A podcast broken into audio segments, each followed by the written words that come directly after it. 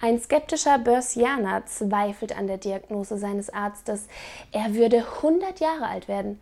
Warum sollte mich der liebe Gott zu Pari nehmen, wenn er mich für 80 haben kann?